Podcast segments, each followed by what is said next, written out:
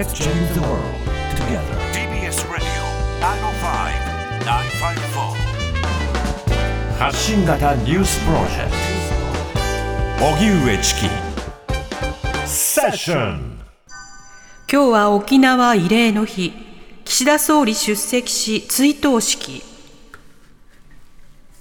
今日6月23日は78年前の沖縄戦で組織的な戦闘が終結したとされる慰霊の日です。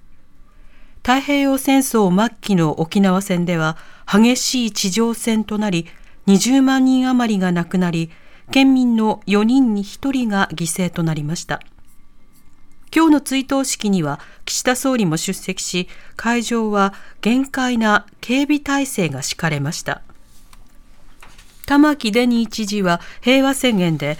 去年12月に閣議決定された安全保障関連3文書に沖縄の防衛力強化の記述が多いことに触れ県民に大きな不安が生じていると述べました。また玉城知事は苛烈な地上戦の記憶と重なると指摘。対話による平和外交を求めました。一方岸田総理は我が国を取り巻く安全保障環境は戦後最も厳しく複雑な状況にあると理解を求めました。5月の消費者物価指数3.2%上昇。5月の全国の消費者物価指数は去年の同じ月と比べて3.2%上昇しました。特に生鮮食品を除く食料は9.2%上昇し、47年7ヶ月ぶりの上げ幅でした。中でも鳥インフルエンザの影響で卵が35.6%、原材料の高騰などでハンバーガーも17.1%と大幅に上昇しています。また、旅行需要の高まりによって宿泊料が9.2%上昇したほか、洗濯用洗剤が19.9%、ルームエアコンが15.7%など日用品や家電も値上がりしています。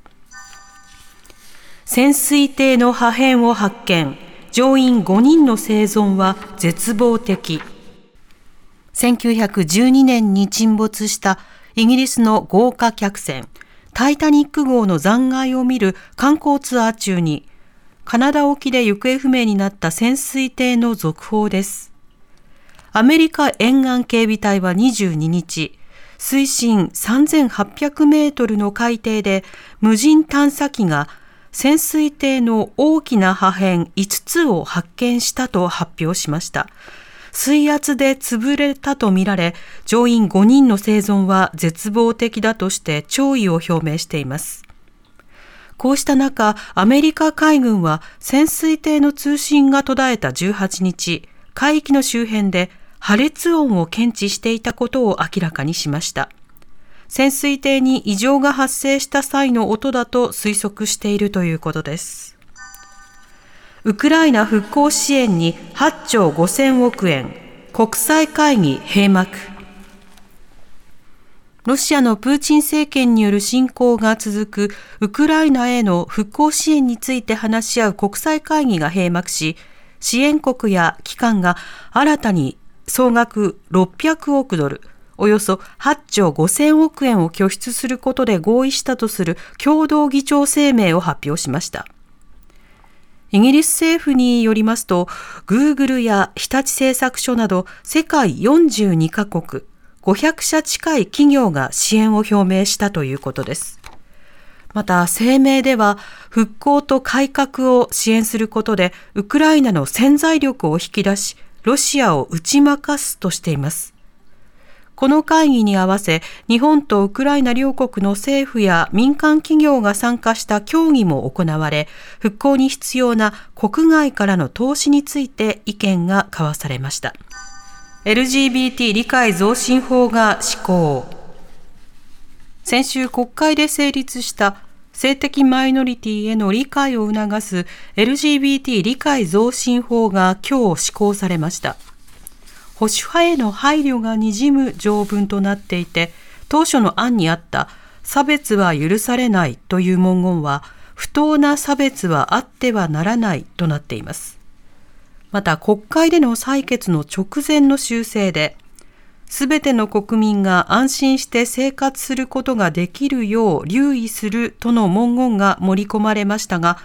これに当事者からは、性的マイノリティが社会を脅かすかのようだなどと懸念の声も上がっています。担当の小倉大臣は施行に合わせて内閣府に担当部署を設け、性的マイノリティへの理解を進める基本計画の策定や実施状況の公表に取り組む考えを示しています。名古屋刑務所暴行問題再発防止に向けたスケジュールを策定。名古屋刑務所の受刑者への暴行問題を受け、法務省は今後5年かけて刑事施設全体を改善するためのスケジュールを発表しました。名古屋刑務所では去年、刑務官22人が受刑者3人に対し暴行を加えるなど、不適切な処遇を繰り返していたことが発覚し、関わった刑務官13人が書類送検されています。第三者委員会の再発防止策をもとに、法務省がまとめたスケジュールでは、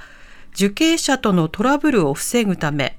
刑務官にウェアラブルカメラを装着させる体制の整備などを5年以内に達成すると定められました。また、受刑者を懲役と呼ぶなどの不適切な故障は直ちに禁止されます。おしまいに株価と為替の動きです。今日の東京株式市場日経平均株価終値は昨日より483円ほど安い32,781円54銭でした。一方、東京外国為替市場円相場午後4時現在、1ドル143円40銭から43銭で取引されています。TBS ラジオ TBS ラジオ荻上チキ荻上チキン